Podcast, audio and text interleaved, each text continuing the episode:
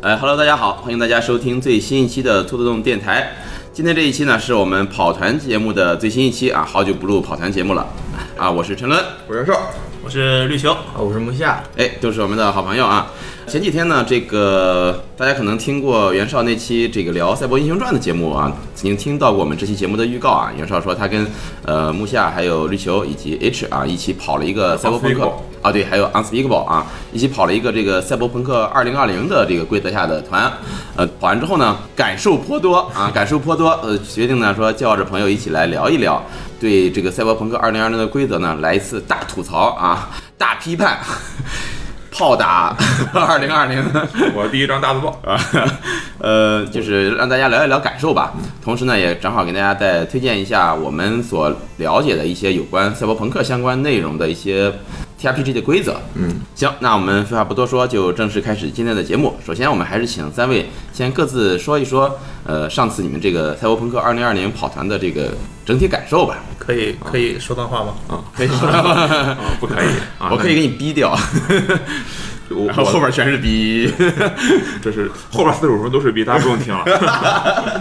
本期节目到此结束。嗯我感觉赛博朋克二零二零，它真的是那种七十年代老赛博的那个那个风味儿。嗯，呃，老赛博有什么特点呢？就是不大赛博就是不赛博。啊，就是你能明明显感受到那时候的人对于互联网时代，他有一种不能说是玫瑰色的幻想吧，有一种铁锈色的幻想。啊，他们出于那个时候对互联网以及啊那个时候的这个什么日本能否买下美国，什么超级公司能否取代政府这种事情的恐惧，所以做出了很多这个剧情上的设置，并且他们的那个赛博在我们看来就是特别低清，对复古的一就是贼老派，以至于嗯老牌，嗯，对，让我们现在感觉不是很适应。然后这个赛博朋克2020的这个规则，我觉得就是就挺傻的。它这个规则大概是什么时候正式出版的？七，最早不是70年代初70赛博朋克年代2013嘛嗯，哦，那时候叫《赛博朋克2013》，对他们以为二零一三年我们就已经嗯就已经脑后插管了，对，嗯然 后身上带一只电子一只了。然后在八零八十年代出了这本《二零二零》，作为它的那个后续，哦在对它整体上其实算是一个朋克大于赛博，就是它赛博部分其实不是特别中向。主要还是朋克。对，主要是他想做的是世界观吧，有嗯种作者自己写着写着写嗨了，完全没考虑平衡啊、规则的可实行性，就单纯为了形成世界观的感觉。就我记得之前最早的时候就是说这个喷子，你要给喷子啊的每一发子弹去判定。到了这一次跑的时候就发现，他不是去判定命不命中，嗯最难的是判定这个喷子有没有把你的脑袋打断。哦， 有没有穿甲？就是这是我关于赛博朋克这个规则最早的印象嗯或者感受，就是一把散弹枪， 要掷一个一百个骰子去掷对，投骰去子判判定定时。对，如果是自动散弹枪，就欢乐可以加十倍。咱们先聊你们觉得感受好的地方吧。呃，可能不多， 我喷起主持人来贼带劲儿，啊就是大家都对吧？在夜之城的街头，你就放浪形骸一遍。嗯啊肆意的啊，做一些对其他的规则里可能比较呃不太合适的事儿，其他的规则不太合适的事儿。比如说什么雇佣一个呃替死鬼啊、花钱过干一些不该干的事儿。哦，赛博朋克不挺好的吗？ 是赛博朋克相对于其他规则还是挺嗯自由的，嗯行因为我记得我看《赛博朋克》这本书里面就有一句话，我看了一遍就记住了。嗯，作为一个主持人，如果你讨厌你的这个玩家车的这个角色卡，该怎么办？嗯，不要拒绝收下它，把它带到游戏世界里，然后把它搞死。这个规则是不是在就是欧美也算是一个相对小众的跑团规则？他的玩家并不是很少，但是大部分玩家会加上大量、大量、大量的催眠以弥补作者写嗨时的一些不合理的设定，比如说像散弹枪的判定、机枪的判定之类的。就是 mod 可能比较多。对，因为你真的需要，比如说你如果你有一把全自动的散弹枪，它每回能开一百枪，你真的需要投一百个骰子，嗯，三百个骰子， 300个骰子来判定它打到哪里，然后有没有偏移，伤害是多少，命中了几个人，对，因为散弹枪它还有一个这个什么扇面设计嘛，它如会果像手雷一样判定每发子弹都对，如果它扇面里边站了两个人的话，那你就要给这两个人分别再去做判定。除了散弹枪之外，还有什么你们可吐槽的吗？听着你们一直在 吐槽散弹枪这个内 容呃，说一下，啊你说，就因为这两个团，我当了两个佣兵，两次都是佣兵。啊有一次网团，有一次面团嘛。然后我我跟袁绍，袁绍是做的网行者，对，嗯这就涵盖了基本上涵盖了整个二零二的两大规则体系部门。两个一个战斗，一个上网，嗯就是入侵，作为佣兵吧，我就觉得这个战斗系统最诟病的一点就是它的加值太多了。嗯你要先算你的赛博组件的价值，嗯赛博组件价值里面就包含两个价值，一个加一，一个加二，然后再算你这个枪械在哪个距离，然后你算你是单点还是三连发，嗯三连发还有价值，然后不是单点三连发，是全自动和单连发哦啊，全、对还有、嗯还有个单连发，单点没有没有是单发点武就是已器，经嗯啊，单发武器。啊对你要是单连发武器全自就动只有去嗯如果你是三连发的话，你把这些加值算完之后，你还要扔一个第六，决定你三连发中能命中几发子弹，哦然后再去决定是否穿甲，然后穿甲之后是否内，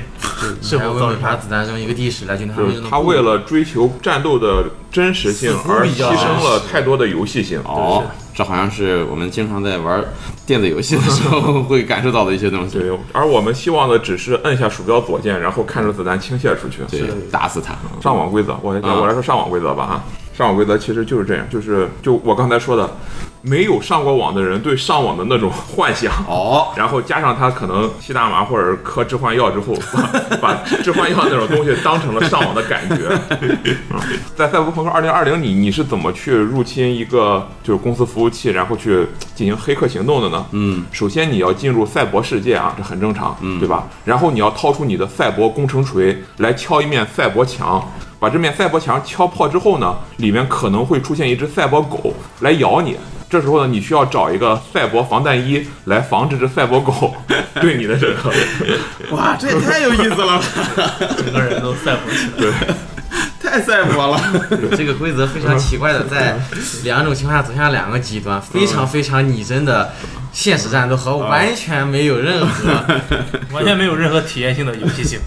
就是它的互量规则又出奇的简单，完全没有任何上网的概念。那时候的人可能就真的不知道网络是怎么上的，就、就包括我记得，你看那个真名实姓那个小说，他就把上网编程直接写成了法师施法，然后把上网这件事儿就写成了嗑药，就是包括那个《神经浪游者》里边也是这样的，就是当你要进入赛博空间的时候，你的感受我就和你你吸多了迷幻剂是一个感受，它会有一个眩晕的过程，然后什么对五彩斑斓的彩色，然后当他醒来的时候，就进了一个奇幻世界。各种线条、光束，对，就是很明显的时代特征。我觉得《对赛博朋克2020》你不能说它不行，只能说如果你要在太真正的2020年找寻你们就我们现在这个时候的赛博感，只能把它当成一个就是给火星人看的火星小说。那我觉得这个规则是不是如果放到就是七十年代，真的那没有接触过网络的人去玩儿，可能体验相反会比我们要好一些。呃，我 们现在现在 就是网络部分体验其实不是最差的那种， 主要还是在战斗和哦呃，它一个地方就是它默认你的角色都是本身是出于一个可能或者是为了钱，或者是为了正义，就是完踏上全反叛之路，嗯对，完全不需要别人给你一个动力，你主动就要去探有寻很公司强烈的行动动机。那些罪恶，对，嗯所以他同时，而且玩家因为有黑客和佣兵这种职业，还有各种各样的职业，嗯他会让你的角色非常轻松的在大部分地方就能把很多你设置的难点非常轻松的碾过去，哦导致他就是很难找出一个很合适的其他规则的模组那样的东西。就是说白了，我的感受就是这个模组和我们玩家在各玩各的。那如果我们玩家不希望插入模组的事儿的话，我们是可以完全不参与进去，哦啊可以就看一场这个，对，秀，嗯，对，看一场秀，看一场桌边的这个 CG，他可 能是更偏向那种，呃，欧美式的跑团，就是那种追求自由度，就是虽然也跑团里也没有这个，说实话也并不能多自由，但是可能是更追求就是给你一个世界观，给你描述一个大体世界观之后，你自己出于自己的目的去干一些事我儿。可太想嗯对掺和过去了。就公司哪怕就主持人哪怕拦着不让我对掺和，说我也你要不能硬去掺和，然后他啊不行，我这个公司啊害了我的啊女朋友啊，我要去把她。所以当我们在团里说出我们去夏威夷度假的时候，其实这个团就已经结束了。是的啊，啊，因为在团里我们其中有几天我们感觉没什么事儿可干，于是就决定去夏 威夷度个假，然后等度完假回来，整个团就结束了。 然后剩下的所有的剧情全都是主持人给我们念的这个 BG。 好奇怪。这个规则后续有没有更新的这个呃，他在出了二零二零的八年之后做了一版二零 V 三，但是当时最开始是做了一本跳开手册，嗯，所以大部分玩家还是在坚持在二零二零。等他完全把二零 V 三出出来以后，就已经就是规则已经相对偏小众了一些了，哦呃，而且那个规则接受度也就不是很高了。然后前段时间就是这两年那个呃《斑斓蠢驴》接下了这个二零七七嘛，嗯，二零七七和这个《赛博朋克二零二零》他们其实是同一个世界观的，啊、哦对，但是在二零 V 三里是在他的那个世界观上杀死了太多的 NPC，导致整个剧情不太好圆。嗯，所以这两年这个作者又出了一本《赛博朋克红》，就是把二零 V 三那一部分吃书了，就官方直接不承认那一个剧情了。嗯，其实好像我觉得和版本战争也有可能，因为就最近几年看所有公司出的这个跑团新规则，嗯，他们都在着重体现是，就是它要走轻量化，啊对是包括午夜也是，包括我那个看《Shadow Run》六版，它六着着重提的就是说我们要比之前所有的版本都要更轻量，嗯啊，包括现在呃《饮食期二》二版和《赛博朋克红》红里边也说，我们我们不要再拿着赛博工程锤去敲赛博墙了，我们直接坐着赛博电梯，对，红是一个非常清亮的规则，它在网络部分从对原本的三二个维朋变友成一维了，就直接相当于删去了一大半的工作。哦本来你要你要这个找到一个赛博城堡，然后用赛博工程锤敲破赛博墙，嗯现在你是坐着赛博电梯上赛博三楼，嗯然不后是赛博狗开吃，一个三楼的电梯门被一个新的赛博狗咬掉啊！ 对，他从听上去挺屁股 的他在二零二零里是用的 VR 的那个技术，哦然后在红里突然就退化到 AR，就是增强现实，增强现实增强现实对，也不知道为什么就突然科技遭受了重创，按他们的说法是因为出现了一个致谢革命啊，出现了一个这个智能 AI，对，导致所有的大公司都不再相信互联网，他们纷哦纷搞起了自己的这个局域网。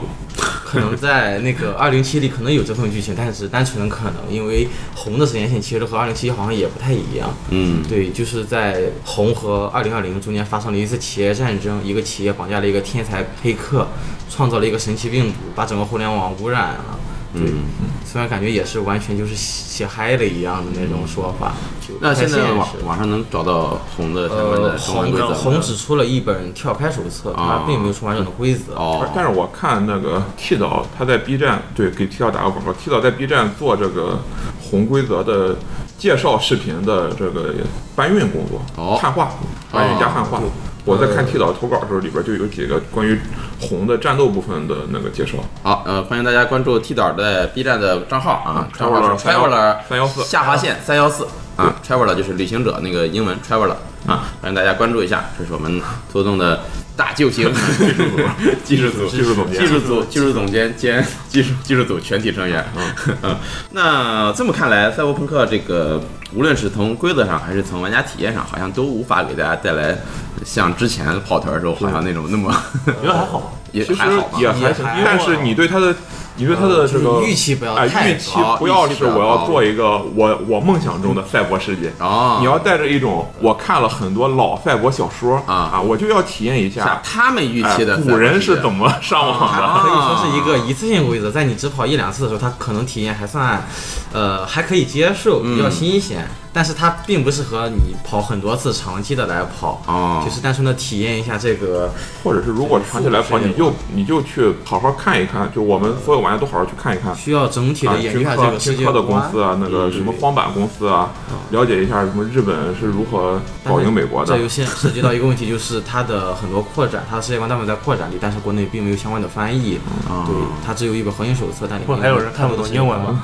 啊，但是它啊太多了，不呃看起来比较麻烦。所以说，目前这个都是民间的一个喊话。呃，对他们有一个我我觉有得条件的，大家还是支持一下正版啊啊，，这有样说一下嗯有。正版啊，没有正版，呃，没有这我个能买去到国外买一下正啊版。买下买下英文字典。行，那这个刚才我们之前也在节目开头说了，我们就是关于这个赛博朋克相关内容的跑团的，就是 TRPG 的规则，啊其实还有一些。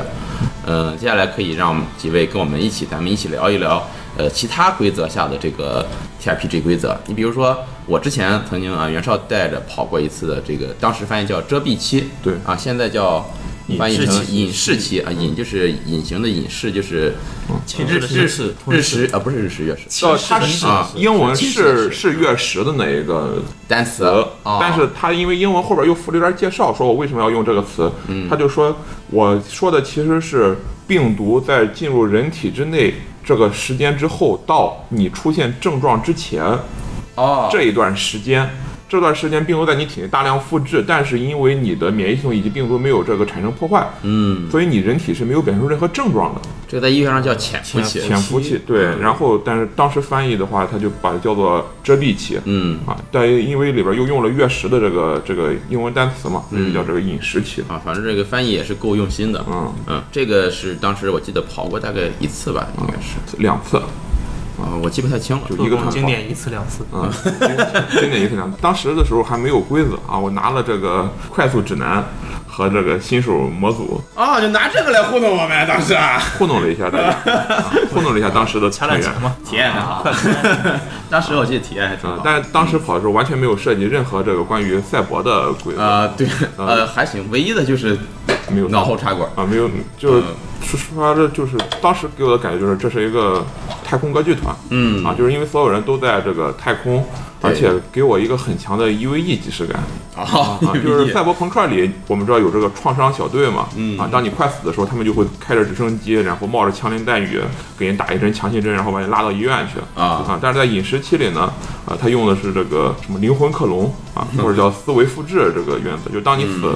在你体内会有一个这个芯片儿，它每天会拷贝你的大脑八万六千四百次。上传一个上传备到份，云端，花钱可以上传到云端啊，不花钱的话呢，就是当你死了之后，会有这个保险公司，然后把你的脑袋打开，然后取出里边的芯 片，然后回去之后给你克隆一个新的身体，回然后把你的芯片插回去，啊啊，回你收就会有一回收个新大 脑啊，和老的一样好用。所以当时的感觉就是，哇，这东西是一个太空歌剧，而且当时在这个世界中，人类正好也是刚刚拓展到太阳系的边缘嘛，嗯，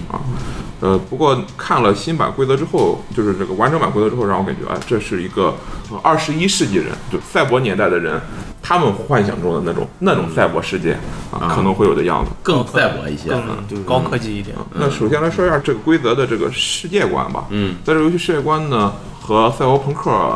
二零二零就不一样了。其实我们也没有说赛博朋克二零二零世界观，还说吧，还说一下吧。说一下，吧，说一下吧，赛博朋克，呃，正好再先介绍一下赛博朋克二零二零的世界观，那二零二零的世界观是属于，当然这是一个平行时空啊，它在九十年代之前都是和我们的历史图像是一样的。嗯，在九十年代之后出现了一些像是苏联解体之后俄罗斯，嗯呃的变动，还有一些呃美国大公司出现，包括各种集权公司出现，而且生物嗯传统赛博朋克，对就就是是全公司呃只看世界线的话，它看起来还挺传统赛博朋克的，嗯出现一些大公司，然后科技的发展导致这些公司掌握了实权，嗯然后很多那种国家的这种主体就是只是名义上的他们掌握政权，实际上是由公司来控制。最后，在美国的西海建立的一个城市叫夜之城，嗯也就是我们二零七一的呃那个主游戏线游主戏发源的嗯地对方。对，在这个夜之城的一些冒险里面，还有很多很大的公司，像是最大的军用公司荒坂科技，还有军用科技这两个科技公其实司。它的主跟我们现在世界主要区别，可能就是就我们现在世界中的这个埃隆·马斯克，他把美国政府给给干倒了对啊，啊！新科技导致的这个互联网新贵以及科技新贵，他们占有了比这个政府还要大的这个权利。但是你发现，在世界观上，它描述了如此多的高科技，在规则里几乎没有体现。哦你可以只花基本上开团发的钱，就可以完整的购买所有的赛博组件。然后哦，之后的跑团中，你几乎就没有任何的提升，所有钱只能来买炸药。哦 这也是这个规则非常 就啊，被踢爆对主持人了，绿球买了十公 斤 TNT，然后靠十公斤 TNT 基本上就 可以横击着走杀。了，对，他花着神攻天地击杀然后了后来整个主模组持人里就最加强了个补丁的。，这个补丁就是这里边说的一份儿其实不是一公斤，而是五十克。 只是规则好像还是写了一公 斤，一公斤一百，那么在饮食期里呢，这个世界就就变得不大一样，就是嗯可能是因为七十年代就是写这个《神经浪游者》那个时候的人，他们最担心的事情就是跨国公司会不会凌驾于政府之上，嗯啊，导致跨国公司会统治我们生活的方方面面，因为当时确实有那种就刚刚出现这个。跨国公司通过股权，然后控制了一大条这个生产线，从上游到下游、对都由他控制这种情况嘛。所以他们当时可能就担心的都是这种事儿。那么在二十一世纪呢，就是饮食期这个时代呢，他们又担心另外一件事儿，担心致谢危机啊，担心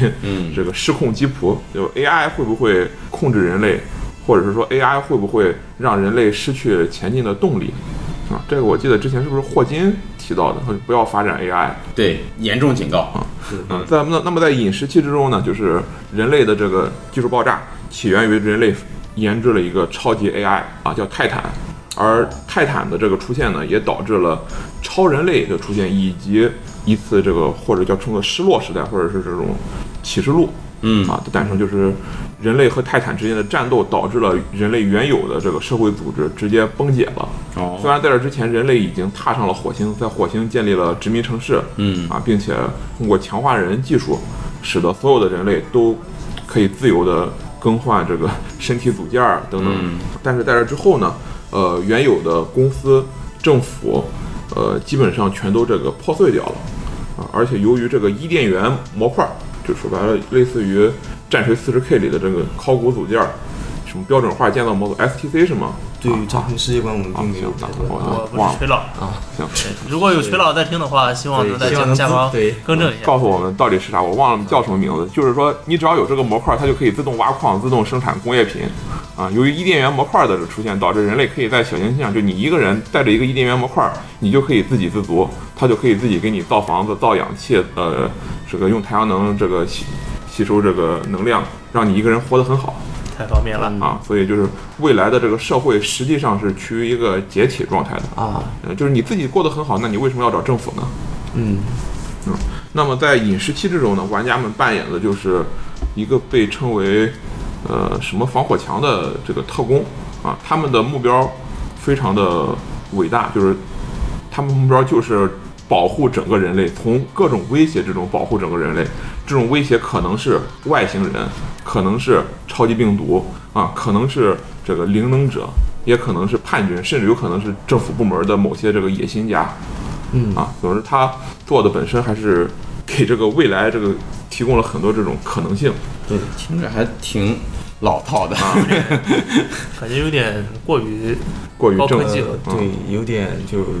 好像超过赛博的那个程度，对对偏科幻，偏那种。它本身就是这这就是赛博，啊这就是赛博。啊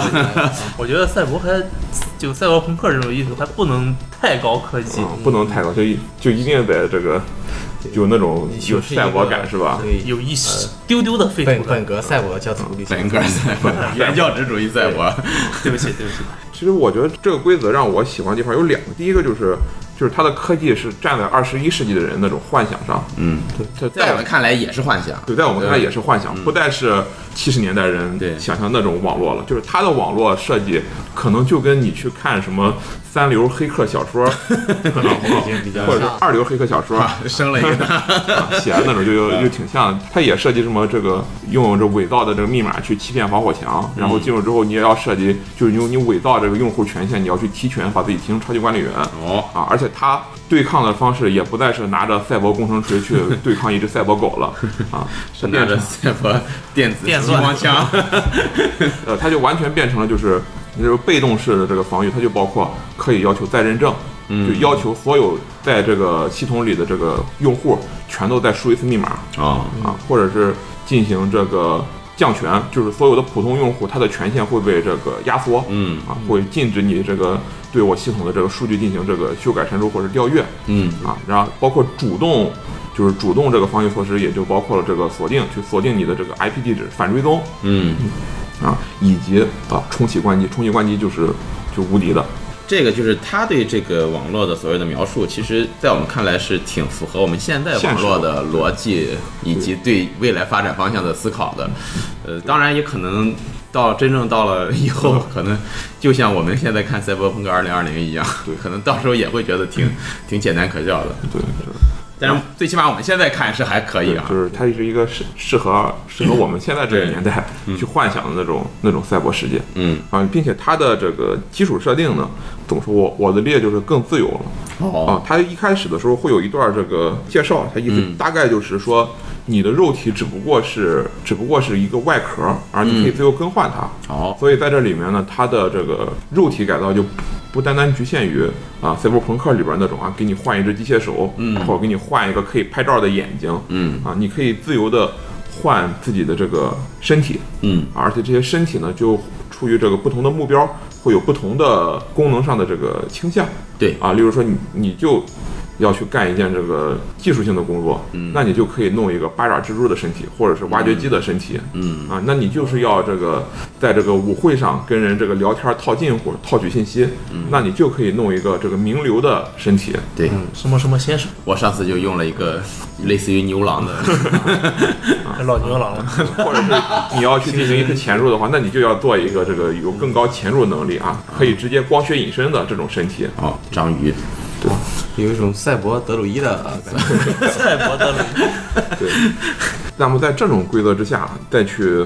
呃，跑的时候呢，就这么说，让我感觉就是，如果你是一个就是经常看科幻小说的人，嗯，那你很多时候你是不需要翻看规则，因为它规则里写的其实就是有点像科幻小说的设定，嗯啊，你只需要凭借着你的那种常识科啊幻思维去问，啊，例如说我能不能啊黑进去这个系统嗯啊，或者说我能不能破译这个密码嗯啊，然后主持人就会告诉你啊，你可以，但是你需要做一个什么渐进，你也需要花多长的时间嗯啊，就是你常识认为你可以干的事儿，在这里边基本上都是可以实现的。哦啊丧失了拿工程锤砸墙的乐趣。对，而且它里边还提到了很多就是有意思小事，甚至可以说是一种科幻小点子。嗯啊，例如说，它设定在未来，由于这个垃圾广告、弹窗广告、各种这个广告类的东西太多了，嗯，以至于会在这个增强现实之中形成一层这个迷雾哦啊，数据迷雾。那么，当你刚到一个新的地区，你没有设置好你的这个互联网终端的屏蔽器的时候，嗯那么这时候。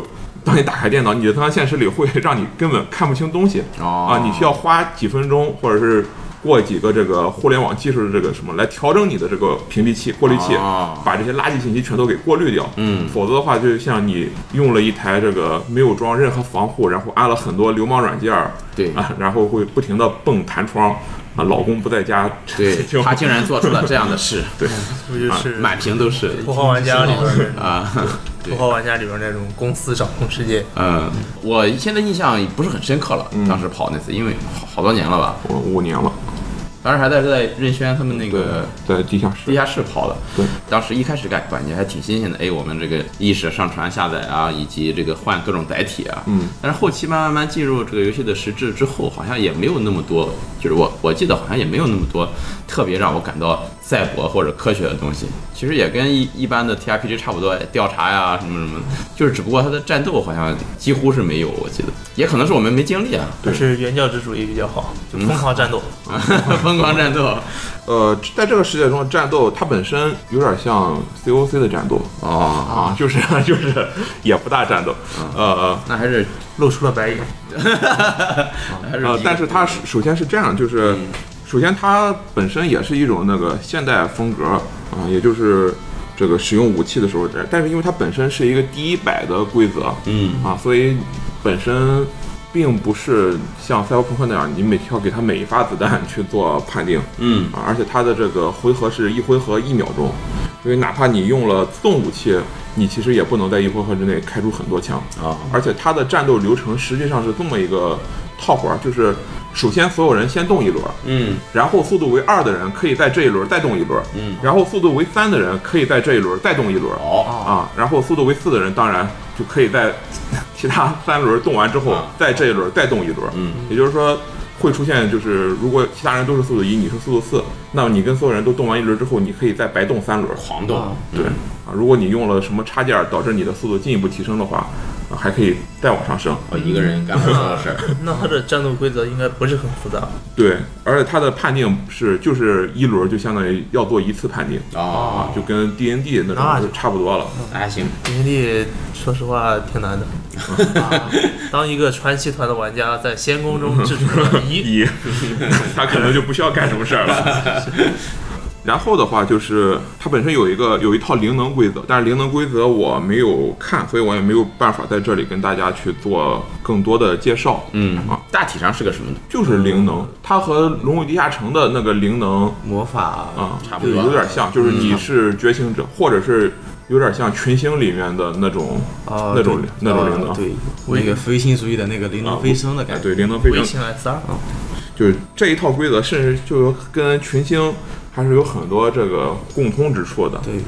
或者是很多梗吧，我感觉在欧美，就现在欧美的情况下，可能就是通比用较的。普遍哦，对，啊，就比如说你会了灵能，那你就开始维新，维新之后就会有这个灵能空间啊然后就会考虑这个全人类飞升、人类补完计划啊， 等等等等。马后啊，再有再比如说你进行意识上传，那你就要考虑这个 AI 会不会反叛人类，嗯上传到了意识中的这个人还是不是人这些问嗯题。在这个完整版规则出了之后，它又出了一个就是官方自带那个模组，啊，先声明一下，如果对这个规则有想跑的意意愿的，现在可以快进五分钟，嗯啊嗯就跳过这个模组的介绍部分啊。啊，好，那就接详下来细就是介绍剧一下。透了啊，嗯，就是这个模组实际上是一个外星电脑病毒入侵了一艘货船，哦，啊，这个电脑病毒呢是一个可以说是灵能电脑病毒，它既可以感染人类，也可以感染 AI，、还可以感染不知道什么东西。啊然后呢，它入侵这艘货船之后，就把所有的货船上的成员以及控制这个货船的缪斯啊，他们管这里边的这个 AI 副官叫缪斯，都给感染了。但是这个 AI 副官呢，呃，他在感染之前呢，就是为了防止病毒泄露，他主动关闭了自己的这个就是无线信号发射器嗯啊，不再向外传递信号，同时呢也封闭了这个货舱，防止受感染的这个人就是感染者从这个飞船里跑出去。然后呢，这个玩家们就作为调查员也好，或者是作为什么保险公司这人来好，因为这艘货船失联了嘛，嗯就来调查这个货船失联的这个真相。嗯，啊，结果呢，第一批进去的人在进去之后啊，也就被感染了哎中途这个过程是个黑箱，反正最后结果就是都被感染了。嗯，那么在持续一段时间没有接到这个就调查员传回来信息之后呢，你们的这个母舰自动这个用你们的这个意识副本重新制造了一批你们啊哦，，然后告诉你们你们要去做探查。我以为一个抽回来了，啊意识但是那个时候你们以为自己做的是第一次探查，因为你们没有之后的所有记忆。啊，这是一个副副啊，如果你们不去主动看你们自己母舰的这个，就是你们自己飞船的这个日志的话，嗯你们都不知道自己已经这个跳过了二十四个小时、哦啊，可能是这个 还以为生活在昨天，对，嗯还有生活在昨天。那么在进了飞船之后，那你们就会去探索。但如果你不知道自己是二周目的话，那你探索的时候就会出现各种各样的这种常见的科幻小说那种嗯套路。哦、你以过为游轮，啊，对，对就是嗯啊，他在模组里写的就有点像，你以为这是发生了致谢危机，就是 AI 叛变的事情，嗯因为那个副官他在不停的封闭你的这就封闭这艘货船，嗯并且他通过这个抽走空气的方式，让那些就是被感染的货船船员哦无法这个呼吸，然后全都这个死掉了嗯。就玩家们可能会被这个误导到这个 AI 叛变这条线上来，嗯，但是如果啊，你因为它这里边也是跟我们一般玩的团一样，它给模组里边就提供了很多种可能解决问题的方案，例如说你可以重启 AI、啊，你或者你可以这个读取 AI 的日志、嗯啊，或者是你如果有灵能的话，你可以通过这个灵能去把一个船员的他那个过往经历给抽出来，或者是你把他那个脑子里的芯片儿给拿出来，嗯然后把它传回母舰，这样的话他就因为这个芯片儿是。在死之前的几秒几秒钟，它都是可以备份儿的嘛。对，就可以这个造一个没有被感染过的这个身体，然后用它的这个芯片儿去看它到底发生了什么。嗯总之各种各样的方式，如果最后你能发现这是一个灵能病毒事件的话，啊、如果没有感染，你可以逃回去，然后毁灭这座火山；如果感染了，你可以让母舰啊把你自己就是英雄儿女情节向我开炮，向我开炮啊。嗯但是如果你没有这么做，或者是你失败了，一直没有发现真相的话，那么可能随着你们这些毫无意识的这个人啊，破坏了这个 AI，然后从货船回到了自己的船上，那么这个病毒也会在整个太阳系开始散布。就拜登，听上去还挺好的，可惜已经跑不了。对，我就是喜欢干这种，没见没见，啊但是我估计应该也不会有人跑，这饮食期都没有人看，对 对，就包括我自己，我我为什么会说这个模子，就是我感觉我应该也不会去带啊，那明天就看这个， 后天就开始带。后天就带。嗯过年就带。争取在这期节目出来之前先带上 两次，以后就没有机会了呃 啊。嗯，那听起来的话，感觉这个规则更像是一个太空歌剧、赛博朋克，还有那种魔法的一个咋杂杂烩的感觉。就是让我感觉他有，如果不是考虑他出的可能比群星群星早的早话一，些我甚至会以为这是一个群星的同人、同人规啊则。那群星是不是有参考过这个？呃有可，能可能只是单纯的点子撞的吧，因为嗯毕竟到因为大家都用的欧美嗯科幻的那些东西嘛，啊也是然后感觉群星里边他制定的这个科幻题材可太多了。嗯，呃，对，感觉核战锤其实也有一些就是对，感觉就是世界观上那种四十 K 只不过这里边没有压空间，对啊那没有么思这想个化。影视期现在在国内也是没有正版的这个中文规则啊，而且呃，嗯饮食期本身是一个开源项目，对它本身就、哦就挺赛博的了那。挺在它好的的官方，它是这么说的，就是你的核心规则嗯，是可以通过署名、非商业使用、共享这种形式来发布的。就是说，哦只要你说了这个东西来源于饮食期那个公司，嗯啊，并且是不用于商业目的，然后放在互联网上就可以随便传播。哦啊，这也是翻译者他一开始这个版权声明上说的，就是说我做这个东西不是侵权，哦，那行，啊那大家使用这个的时候可以没有使用盗版的愧疚感啊。但是仅限于核心规则，嗯就是它的所有的世界观的这些补充设计啊，以及一些这个 DLC 类的这些东西吧，在我看在官网上还是要卖钱的，只不过你可以下载它的。核心规则以及就是新手包的免费电子版，除了饮食期呢，还有一个国内应该是我觉得比较火的程度出名，哎，出圈程度要比饮食期高得啊多让了，人都要高一些的嗯。 The Shadow 对暗影暗影狂奔喜暗影狂奔我们 Shadow 嗯 Run ，Shadow Run，这个规则我们本来想着重提的，但是今天来的时候我问木下问绿球看过吗？呃，看过一些 啊，看过知道一世界些，观，看过一些的意思就是看过封面，对，差不多啊。亲眼文件夹， 新建文件夹维。德斯代表上有，我就已经看过了啊。看过一点儿世界观。能简单聊一下吗？呃，可以简单聊一下应该还是能聊一啊聊。聊三句还是没问题。首先，呃，就是从我这儿看来吧，这是一个跟网络小说有点撞梗，就是网络小说最新的流派有点撞梗的一个世界观啊、呃，灵气复苏灵气复苏，哦，这不是老流派，呃，一八一九年复古，对啊，一八一九年的这个新流派，一般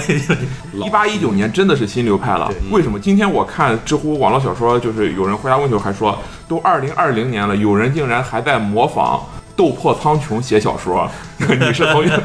史前时代来的吗？就是说斗破苍穹那一种啊，退婚流、赘婿流，啊，赘婿流不是嗯，更更早一点。但赘是婿流复啊，现在正在现在 又在对啊热播，他在网网文界已经算是复古东西了，文艺复啊兴但是在这个更大众一点这个范畴啊，开才刚刚开始走入自己的这个辉煌。啊，所以当我们去说网文界已经已经比较老的这个灵气复苏流的时候，可能它在大众之中还没有被接受，可能要过个三到四年之后。可能是因为有这个审美疲劳，这个网文界的套路是一个螺旋上升的感觉。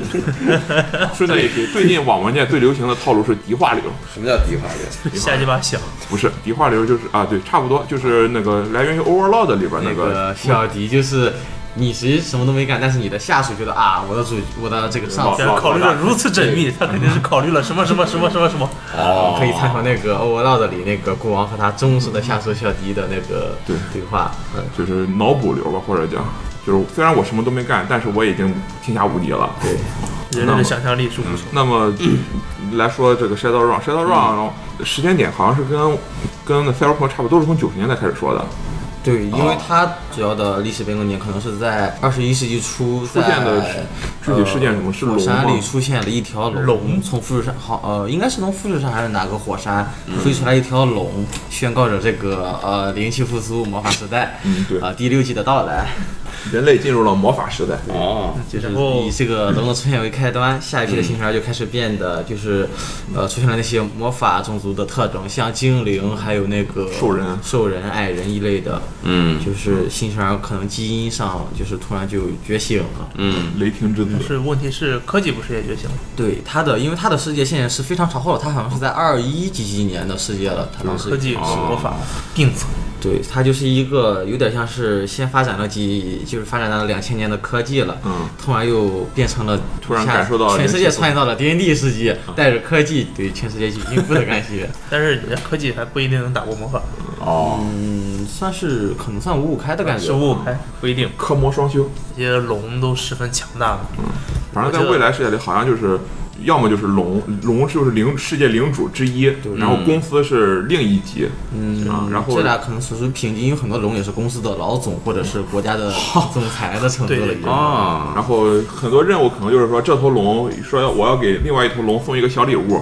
嗯先派五十个这个 玩，派五十个调查员去那边给搞点破坏，对什么炸炸他们的这个产业啊，什么偷偷一偷他们的机嗯密啊，龙在这个规则里也是一个属于主体的部分，就是哦它的那个规则上上开始就有一句“不要合笼交易”作为整个规则的开始第一句。哦对，它可以改名叫什么“龙源与狂喜”。嗯它也偏向是一个战斗的规则，而不是可能就是偏向 D N D 那种战斗和扮演比重差不多，可能战斗胜率还要高一些的部 分。哦，它的战斗规则非常的完善，而且大概是比较平衡。我们跑过，但看他们都跑得很很快了，可能是比较平衡的规则。你们有人跑过吗？呃没有，吧我们都我曾经试图跑对过，试图，但是啊规则但是规则书书太过于晦涩难懂。太难了，S 二的规则书。它哦的很多地方写的就是不是很易懂，可能需要需要一个老玩家带带。对是嗯感觉我们现在需要比 D N D 可能还要， 我们现在它就需要一个老玩并不是复杂只家是单纯的可能规则书写的不太通顺的样子。哦哦如果有听到这期节目啊，比较熟悉《暗影狂奔》这个规则的玩家，可可以以来跟我们互动联系一带下。团、带面谈、晚谈都可以啊。啊，对在临沂可能可能性不是很大了。对，啊，就是网上的朋友网如上果的有啊也那对个，可以跟我们联系一下。你在节目下方留留言，我们去联系一下你，然后我们可以一起交流一下关于这个规则的一些啊对学习学习规则啊学习学习。对嗯这个规则，因为我是也没没怎么接触过，但是我听几位的这个描述，我觉得还可能挺有意思的。我感觉他前几年应该是在国外属于贼火的，比较火，对，因贼为火它在那种国内都级别属于比较火的，它的果园是有专门的分区就的是。之前做那个嗯 The Gamers 的那一个摄影团嗯团啊队，他们不是专门做了一期 Shadow Run 的节目吗？哦就在那里边儿，就是一个根本不会跑团，仅仅因为女朋友爱跑团就被硬拉过去的 男的，他做卡的时候说：“我是什么属性也不点，什么技能也不点，我要把所有的这个自由点全都换成钱。”啊，啊，然后他就一路靠着 这个金钱对超能 力，对，靠着超能力一路买过去。啊它的规则现在国内比较流行的是五版五亿的杀毒状，然后啊但是六六亿版已经出了，但是我不知道有没有翻译，你有没有太我多看具体了解？在果园里好像都已经缩影都做的差不多了，没翻译做的很少。呃嗯，六六版亿对六亿，但是怎么说，就感觉国内可能还是以五版为主，因就为是大部分互联网这部分还是挺有滞后性的。嗯，就是从他们开始翻译到翻译了一部分，呃，可能这段时间会比较快。然后从翻译了一部分，就是老玩家可以玩这个程度，到翻译完整这个时间，就很长。哎，会非常非常的漫长。然后从翻译完成到他们正式说说我们这翻译组完成，我们做出一个成品来，可能又要过大概三四年的时间。因为就在今年的春天，我突然发现他们在封面上说的是我们从一零年开始这个项目，在二零二零年， 由于疫情大家都不出不能出门儿啊，终于推进到了在最今后 年。上半年各个规则的翻译都发生了啊那个巨大的推进，然后一下子就推出了一个已经成型，然后校对好的 PDF 版，哦，就是还那真个 WOD 老版本 WOD 的核心规则，哦，WOD 对黑暗黑暗世世界，界黑暗世界对啊嗯，黑暗世界最新版因为卖给 P 社了，我看。啊，对黑暗世界的这个白狼这个公司，应该是把自己卖给了 P 社。哦百浪公司被 P 社收购了。对，嗯啊，现在不是一直在说那吸血鬼必是血族二那嗯，个要出吗？PS 五护航大作，啊，十年手放那种 GTU 才 对啊。这个《暗影狂袭》在电脑上还有相关的，应该好像是同一世界观吧？啊好像是吗？是应该是同一世界对观的游 Xbox 上戏是？吧？呃，PC、Steam 上也有吧， PC 都有比哦较老都的有游戏，没玩儿呃，应该是有三代还是四代？名字就叫呃 Shadow Run 对嘛。 Shadow Run，这在周我一百包免费送，对，你在百度上直接搜，可能都能搜到超前的也是这个，而不是这个规则。呃，有好几版什么，嗯，《暗影狂袭》香港还有几版，可能是一全个都是好像是一个俯视角的策略游戏吧。哦嗯对，并不是很跑团，可能类似是于单纯有这个世界废观。土，我看那个魔镜截敢图死有点像废土，但是魔镜敢但死它是操作方式类似于《龙嗯君反敢死正队就》那个时代的。策略那个时代的那种那种老游戏吧，这个游戏出的也很早嘛。都很早了，都得是很老的游戏了。就这么说吧。进了赛博时代之后，人们就不大喜欢玩赛博游 戏了，啊自从大家都能上网之后，大家就不喜欢玩这些在上网上网在桌面上上网的 游戏。上网模拟器，不会有人不喜欢二零七七吧？嗯啊对，其实我对之前一直没有说，就是在赛博朋克二零二零你。二零年你的这个赛博碟片啊，就是你的电脑不是双核的，对就是在赛博在世界红没的有规双则核里他们你并想不知道还有双核这个概念你。想多少运行，你只能同时买好几个碟片处理器，买好几个碟片，对你不能用好几个处理器。啊对，同一个台面它只能搭载一个处理器它。上面着重提到了这个所有的赛博碟片同时间只能运行一个程序，碟片儿就是电脑意义上就是一台电脑，就是各种终端吧，电脑、哦手机类似的设备，对嗯就是它你的只不过是头盔里在线上的哎的，插在你的背上，或者是插在你的头盔上啊，一台这个辅助计算。对，嗯那这样这样看，二零二零里边儿碟片还是比红里面碟片要先进一点。对，因为二零二零里面你还可以通过它还可以买内运行很多存程序来啊运行，对你还可以买这层来增加你的那啥。对还有红里边你就需要这个双持手机，是 手机，一个合格的网瘾者应该拿着两部手机，戴着一个头 盔，三线运行。 嗯三线运行。还挺酷的。这样你就可以一手工程锤，一手什么 赛博赛博这个防弹衣。对可能还头盔里还装了一个赛博的机关枪。 那 Side Run 这个规则是属于哪个公司的？一般的公司你你都不知道它的名字吧？像你知道饮食期的公司叫什么吗？饮食期的公司叫这俩字儿我都不 知道后边一个 studio 我知道是工作室啊，这个是什么？Post Human 哦，邮邮寄人 Post Human 啊啊，，邮差差邮差工作邮室差工作室，啊，邮寄人。 邮寄人，还 贵，对得起你的工作吗？查了查，发现这个英文不 会念。反正类似于 TRP 这个公司，好像知名的也都不多。 这不也都是一些小工作室？对，大部分因为 TRP 是比较出名的公司，好像也就这个威士忌啊卫卫生纸生纸和这个混沌混沌元素。混沌元素实际上也不是很多。对，如果不是在圈内还 COC 能出名的话，就嗯他都不会出对，名。其他规则好像在有圈内都很已多经不规则说错白了了都是个人，像《龙蛋物语》不就是一个日呃本老炮儿对这种自己比较写啊，自己玩多了《勇者斗恶龙》之后写了个嗯 东西嘛。而且日本那边儿尤其这样，就他很多东西都是同人作品，嗯，像什么东方幻想团啊像什么真女神转生团，其实都是粉丝作我品，好想 跑，啊听完之后， TRP 这不 就是粉丝作品？ 但也有原哦说创的法。最后还我还要说一下这个啥，虽然不是赛博朋克，但是突兀的插在这里，给大家推荐一个特别好玩的 PVPVP PVPVP 啊。的游戏叫哎糖，PVPVP 豆人儿， TRPG 啊，就是这个在节目之前说的，我一下又忘了名字。妄想啊症，妄想妄想 症，妄想症是一个什么游戏呢？其实之前 H 在那个节目里他说过，嗯但是他说的时候，我现在已经忘了他说的具体内容，我就记住一点，就是谁被发现超能力，谁就会死。哦，不能让别人知道我有超能力。对，嗯我当时就觉得这个怎么还会有这种设定，而且他着重说了每一个人都有超能力嗯，啊，然后说为了过程，这六个人就在城门口开展了四十多分钟勾心斗角，然 后啊就什么剧情都没有推进， 就就是互相引诱别人用超能力让让自己过城门，然后自己不用，让我感觉就是贼有意思，所以我一直在网上试图去寻找这个对的让别人知道超能力自己就会死的游戏。哦，嗯，这前几天终于让我找到啊了，就是妄想症。妄想症是一个什么游戏？先说一下世界观吧。具体好像是说，在未来，大部分的有钱人已经离开了地球，嗯啊，地球就是已经开始探索外太空了。嗯就在这个时候呢，人们发现一个小行星可能会撞击到这个地球，哦，所以有钱人就跑得更快了。剩下的这个中产阶级呢，嗯就是不是那么有钱，但是也有点钱的，就开始在地下修建这个避难所，嗯啊，防止小行星撞击把自己给弄死。嗯，最后就变成了呃，有钱人离开了地球，中产阶级都住在了地下啊，只剩下一堆平民或者是快死的这种没有人关注的这社会底层啊，生活在地表。小行星撞击，结果没发生什么太大的事儿啊，哦，就是之前可能人们对这个他对地球破坏力算错哦了。但是呢，它同时引发另外一件事，就是已经解体的前苏联的某一个核弹发射井，把小行星撞击误认为是美国对苏维埃的一次这个核弹入侵，哦，还在运行着。啊，然后他就去向这个苏联的这个克里姆林宫去询问，我们是不是遭受了美国的入侵？已经没有克里姆林宫，哦，已经没有克里姆林宫了，以就就是苏是最高苏维埃并没有对这核弹发射井回复任何信号，嗯，所以这个核弹发射井的 AI 就认为苏联已经被毁灭了啊，那么我自们动必发须要射进行对等报复，嗯他就投放了大量的核弹轰炸了美国的这个西海岸，啊。嗯，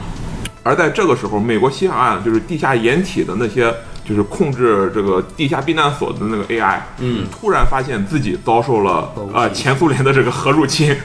于是他呃他是开始反击，对嗯不不是核反击，而是它实际上是另外一个就是 AI 统合体的一个副本啊 AI 统合体旧金山副本，啊，他在遭受了巨大的破坏之后，他就开始去查自己为什么会受到核打击，嗯结果他在查的时候，他发现自己关于核打击这一块写的这个内容，嗯全都是冷战时期留下来的老程序和老设 计。于是他就认为我们这个已经被共产主义者给渗透了哦！啊共产主义者已经向这个美国发动了宣战，因为在就是高等人离开地球之后啊，哦这些 AI 其实都没有进行没过怎么维，更新哎，没怎么更新，也没进行过维护啊传代码。于是他就去问自己的，因为他是个副本嘛啊，他就去问自己的上级，我们是不是被共产主义者入侵了？嗯，然后他的上级代码发现自己的啊代码也是老代码嗯哦，就是他说我们可能被共产主义入侵了，现在我要。对你的这个底层代码进行完全的审查，以保证我们主体和副副本之间这个是一判断样一致啊。副本说可以，但是你必须让我进行完全的审查， 来保证你没有被共产主义者渗透神。经病啊！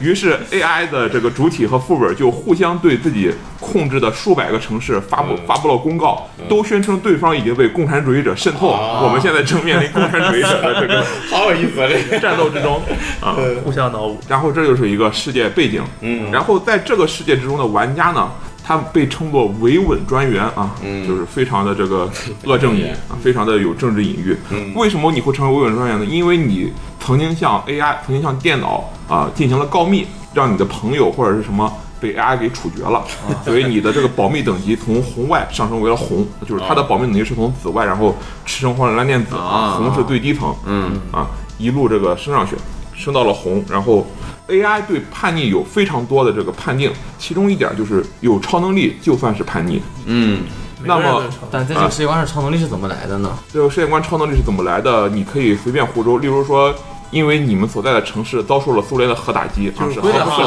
防的。归归规规的话说你有超能力，啊，你就有超能力就了，直接是有超能力的，并没有解释如何来的。呃，不，主持人手册上着重提及了，你可以跟你的玩家从以下七到八个就是超能力来源之中随便说一个，选一个啊，嗯哦，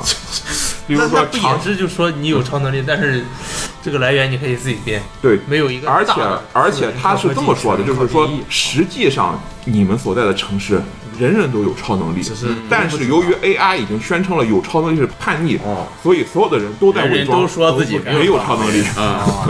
所以从表面上看，没有人有超 能力。这可以在在世界只有很少的几个已经被发现的叛逆，被 AI 处于的叛逆是超能力者，但实际上超能力的拥有率是百分之百哦，啊，行，啊。然后就是他就着重提，这是一个 PVP 的 TRPG 团嘛，嗯啊，所以就呃倾向是让别人抱着超能力，以此来呃，实际上你你你们能干的事情是非常多，因为它的整个社会架构的设计是仿前苏联的啊啊，就是里边儿会设计着，例如说物资供给局啊，哦什么这个休闲与娱乐局，然后里边儿还引用了大量的苏联笑话，什么例如说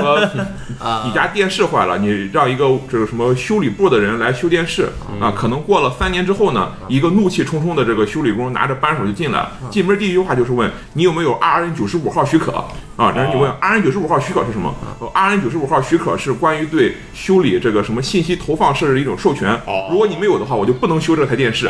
然后你说没有，然后他就走了。然后第二天你可能会去这个另外一个部门去问他这个，我想申请一个 RN 九十五号许可。然后他说我在这工作了二十多年，从来没有一个 RN 九十五号许可。对，就是就。就是是官官僚呃的，极度官僚，并且它里边还着重说了，虽然表面上看起来 AI 是无比强大，并且因为这个是整个地下世界都有无处不在的这个监控设备啊和这个自动处决装置啊，包括人手一把激光枪，到处都是激光枪啊。但是是实际上，AI 是一个贼傻逼、贼无能的一个东西。为什么呢？因为给 AI 维护的程序员，因为 AI 也需要靠人维护啊，他们会为了自己的目标在里边肆意的修改 AI 的底层数据啊，就导致有的人会为了自己的政治目标设置一个这个 AI 的规则，就是像刚才说的 RN 九十五号许可，他就写没有 RN 九十五号许可的就不能修电视。对但是他并没有去写如何发放 RN 九十五号许可，哦啊所以在其他任何部门里都不会有 RN 九十五号许可这个东西。嗯大背景是 AI 控制下，然后嗯对各个人发精神病，你能玩超能力，隐藏自己的超能力。嗯，对，然后它里边就提到，就是有太多的事情可以被认定为是叛逆了，啊就是从最早你表现出自己有超能力，到比较低级的，对呃，恋爱你不忠心，啊不开心，呃，没有二人九十五号规则，却执行了有二人九十五啊什号么规你则。没有系鞋带儿也是一个不忠，它里边就提到说你不系鞋带儿是一周不整，一周不整是不忠诚行为，上一代不猫忠了心，我的对 PC 还有没开什始么呢，先这系太个自恋了 啊！先系个鞋带儿，还有什么你没有哦，你你你阅读了主持人手册，呃，主持人手册的保密等级是紫外，啊而你的保密等级是红色啊，玩家阅读主持人手册也是不忠诚行为。 这挺高的这个，对，它里边就只就专门提到过嘛，就是什么玩家啊，一个玩家说我在这个界定上应该有加四的加值，然后主持人问你为什么有加四加值，他说主持人规规则上就是这么写的，当我有这个技能的时候，我就可以在这地方加四。哦啊，主持人说是的，公民，你有这个加值，但是这条规则是标注在主持人手册上的，主持人手册是紫外等级的保密，而你只有红色等级保密。啊，红色等级的这个保密专员阅读这个紫外等级的这个规则是这个背叛行为啊然后其他所有的调查员就掏出激光枪对着他，可可这样了 这个，啊而且这个世界里，刚才已经说了，人手一把激光枪嘛，对，并且你身上会穿着一层反激光装甲，哦这个装甲可以阻挡。等级比你低的人的激光枪的射击，哦嗯就比如说你是一个红等级的人，那么你身上的装甲就可以抵挡红等级及以哦下，其实红等级以下就没有了，嗯啊，就平民的这个激光射击、啊。如果你是一个绿等级的人，哎，嗯，那彩虹里边有绿色吗？绿粉橙黄绿啊啊，它反正就可以抵挡红 橙黄啊这三个等级的这个激光枪。啊，那不就随意作死？对，就是随意走，而且他还鼓励玩家随意走，并且告诉你，你不用怕你死，因为你每个人都有另外五个复制体啊。当你感觉这规则好，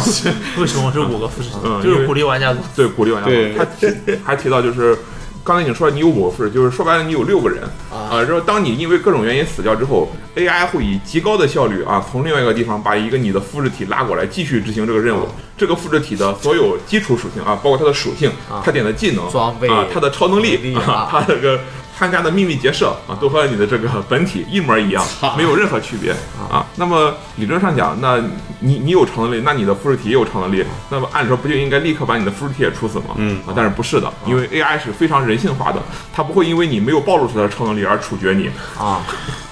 那假如你暴露超能力呢？AI 会知道你复制贴有超能力吗哦不，AI 就哦，它就对，它只对一个人，不对你啊你只是这个有超能力，就哪怕是整个社会上所有人都知道，都嗯一知个人道了，啊， 他也是就 感觉知道整人个规人都则有非常恶搞向啊。对，它就是非常那啥。想起来就是一篇科幻小说，那个《银河系大车客指南》，不知道你们看没啊看，过那对，就个是？Don't Panic，对，整体也非常就是啊，必须要保管好自己的毛巾嗯，恶搞的这种，对，可能听起来玩起来还还挺挺挺快快乐的，挺快乐的对啊。可以考虑看一看规则。啊，找机会啊，有这也是一个 T R P G 规则，对，是一个 TRPG，、啊而且里边除了我这些说之外，还有就是这是一款即时制战斗。对啊，哦，他说了，游戏中的五秒等于现实世界中的五秒。当这五秒钟，你的玩家在这个 N R 思考的时候，他游戏中的人物也在也在愣在原地思考。这个规则目前在国内能找到中文的呃，资料果园上有哦啊，没有整荷包，有一部分章节没有翻译哦嗯啊，但是玩家手册部分应该是全面翻译，然后已经有这个整合的了。嗯呃，主持人部分没有，但是我看没有的部分可能是关于装备啊一些那啥的，啊，主持人胡诌就完事儿了啊。对， 就是，因为那里边儿就着重提到激光枪基本上就是一枪就死，嗯所以你只需要知道了你的这个瞄准属性， 然后到时候它会有很详细的生命或者战斗的判定嘛？还有一个只呃是单纯的一个因为因为说了这是一个即时制战斗，啊所以你只需要掷骰子决定你有没有打中就行了啊，所以其就实打中就很死，多的打中就死，只要等级比他高对啊啊，甚至或者他没有穿装甲，哦，啊，嗯，所以整体就偏向一个扮演向，主要还是反正说一开始说这是一个 PVPVP 团，嗯所以有的时候可能都不需要说特别多的事情，啊就打就是了，就哦，玩家之间互相打，主 持人在听着， 然后顺便打玩哎就家是说举举一个例子的话，我看他介绍里边就有一个有一个介绍，就是说啊，你们所有人要到地表去拿一个什么东西，嗯啊，这个东西呢，所有人都没见过，因为是地表，你们从出生到现在都生活在地下，哦一直在地下，啊，然后就就没了，啊，然后他就说就没 了。对。然后就有那种，就是当你们离开避难所的时候，第一件事就哇，你们竟然看到了天空，哇！然然后所有人都因为担心会掉下去，然后就趴在地上，哦， 纯纯纯纯稿子稿嗯子规则。行，可以但是感兴趣听起来的会大家可以看一看啊。回头我们有机会可以开一次如果有试一机下。会的话啊，呃，就是寒假寒假见，寒假前再见二零二二年见。呃，行，那我们本期节目就先到这儿。这期节目我们聊了不少这个关于或者说赛博朋克相关的啊，或者高跑团、赛对博朋克都啊有一些杂谈吧。对杂谈吧。嗯，以后如果有机会的话，我们跑团节目还会继续啊。可能接下来会给大家在，如果我们再用用做做功做做功课的话，可 能会聊一聊其他规则的一些跑团，或者说是我们平时跑团的一些有趣的事情。跑团这个节目应该是还会再继续做下去啊。嗯呃，如果大家有什么想听的内容或者好的点子，也欢迎给我们留言。呃，跟我们沟通，跟我们交流，也欢迎大家呢加入我们的这个跑团的这个 TRPG 群群。呃绿球天天打广告 啊，我们没有什么我们没有 QQ 群啊，我们只有一个微信呃群。对啊，我们就呃去就进是行，如觉果得没有人有需要的话，对也可以啊先我们可以也可以也不用见，就是我们原来有一个 QQ 群，只有一百来个人，嗯， 啊， 行，那反正如果大家有想跟我们联系的，可以在屏幕下方啊，在节目下方给我们留屏幕言。下方给我们留言 屏呗。幕下方啊。那本期节目就到这儿，也感谢绿球，感谢木夏跟我们一起录节目啊。那我们就下期节目再见，好，拜拜。拜拜。拜拜。我在夜之城等你们。拜拜。